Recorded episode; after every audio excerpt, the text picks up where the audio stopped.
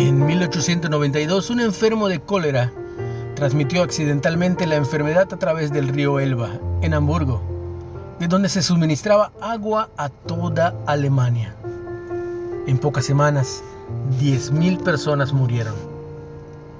Ocho años antes, el microbiólogo Robert Koch había descubierto que el cólera se transmitía por el agua. Su revelación incentivó a funcionarios de ciudades grandes de Europa a invertir en el sistema de filtrado para proteger el agua.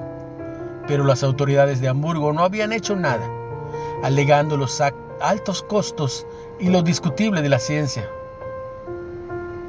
El libro de Proverbios dice mucho sobre aquellos que ven problemas y aún así se niegan a actuar.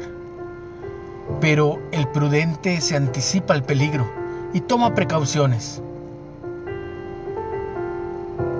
Cuando Dios nos ayuda a ver el peligro, el sentido común nos lleva a cambiar de rumbo o a tomar las precauciones que Él ofrece. Al menos hacemos algo. No hacer nada es una locura. Sin embargo, todos podemos pasar por alto las señales de advertencia y dirigirnos al desastre. El simplón sigue adelante a ciegas y sufre las consecuencias.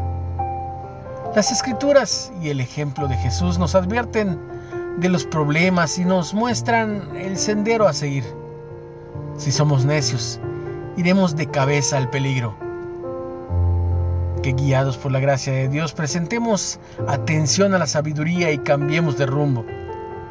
Win Collier. ¿Cuándo rechazaste la sabiduría de Dios? ¿Cómo puedes aprender mejor a responder a sus advertencias?